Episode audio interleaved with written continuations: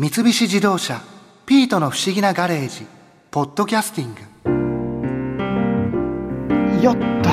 前屈。いてててててててやっぱり僕体硬いな。ピート猫は体が柔らかくていいよな。そういえばヨガのポーズの中に猫のポーズっていうのもあるんだっけ？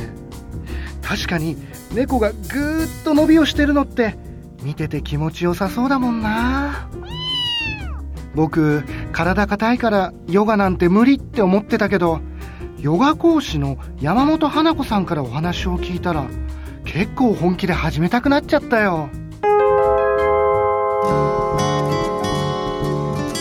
あの山本さんすごい体が硬くて、はい、あの運動とかもほとんどやらないんですけど。そんな感じですよね。すいません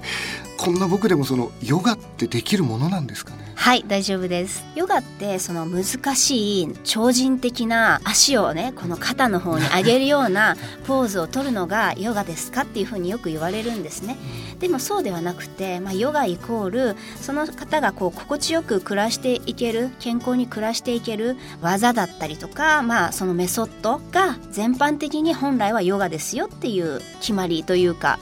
例えばストレッチとは違うんですかね？ストレッチとも同じです。もうその辺の境界線はえその先生がこれはヨガですよって言ってやってればそれはもうヨガなんですね。なのであまりそのヨガポーズいくつか代表的なポーズはあるんですけれどももうなんかこうもはやその境界線はなく先ほども言ったようにもう体が心地よくそして体が解放していけるものであればストレッチであってもヨガのポーズであってももうヨガなんですよ。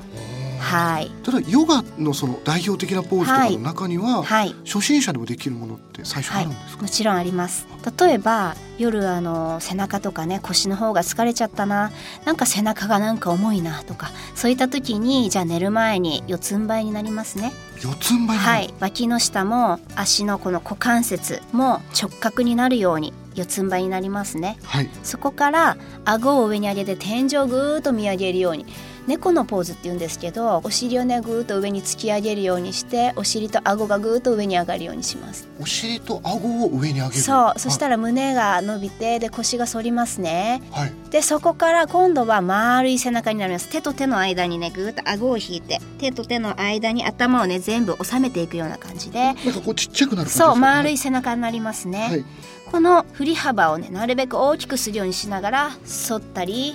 丸くしたり反ったり丸くしたりそれをね繰り返していくと腰のあたりがほぐれていったりします。これは腰がほぐれるんですか？はい背中もね腰も。はい。例えばこういうポーズをそれ何回ぐらいやった方がいいとかどれぐらいっていうのがあるんですか？そうですね。まあそんなにハーハー言うほど疲れない程度、まあ10回ぐらいでいいんじゃないかと思います。もっとこう簡単にできるものもいっぱいあるそうですね。例えばちょっとやってみてくださいね。両手を、うん後頭部で組んで指と指を組んで後頭部で両手を組む。はい。そう。で肘をさらにぐーっと広げていきます。そうすると背中の結構痛いですそうですね、はい。肩甲骨って天使の羽、はい、この2つの天使の羽がぐーっと近くに寄りますね、はい、で胸が広がりますね。でそっから今度は逆に肘をキュッと締めてで丸い背中おへその中をぐーっと覗き込んでいくように丸い背中にしますね、はい、でこれをゆっくりと吸って広げてで吐いてふーっとそうおへその中覗き込むように丸く丸くする。これも十分に効果的ですね。上半身のすべてをほぐしてくれます。例えばテレビとかで見る、はいああいうヨガっていうのは代表的なヨガってあるんですかね逆にその種類的なものでは、はい、まず大きく分けて今日本にあるヨガはリラックス系のヨガ。リラックス系。はい。あとはパワフルなアクティブなエクササイズ的なヨガ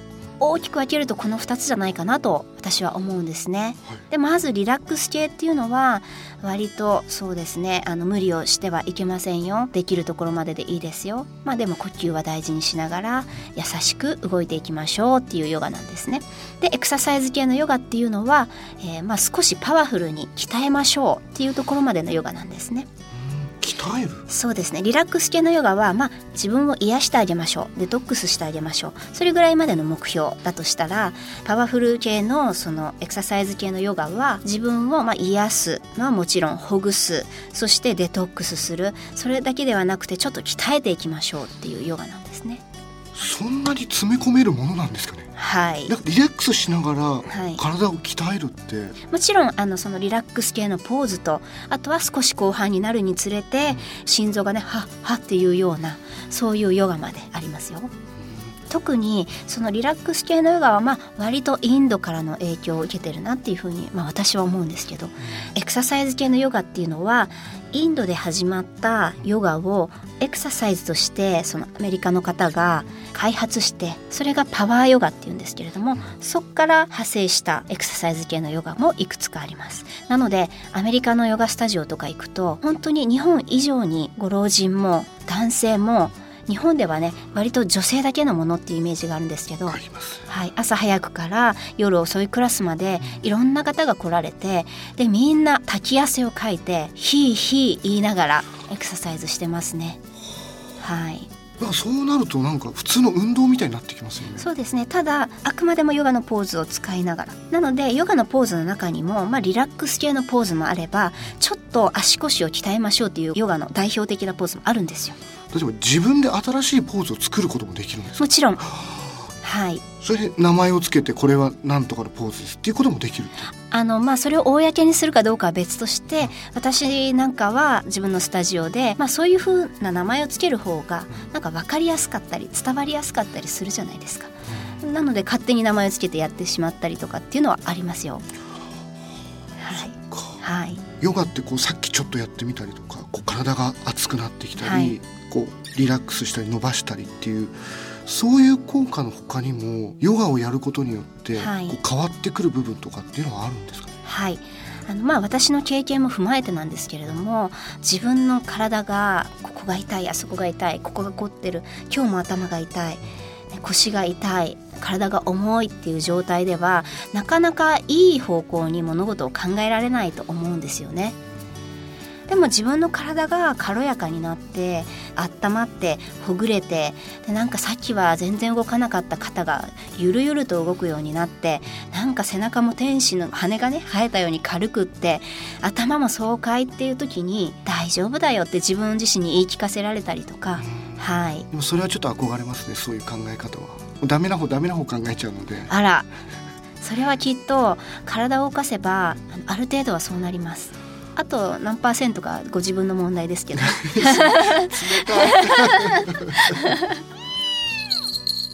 うん。体が硬いのは急には治らないけどヨガで大事な精神を集中して心を無にすることは今すぐできるかもしれないぞ。よし無心。無心。無心。あ月曜日から仕事に行きたくない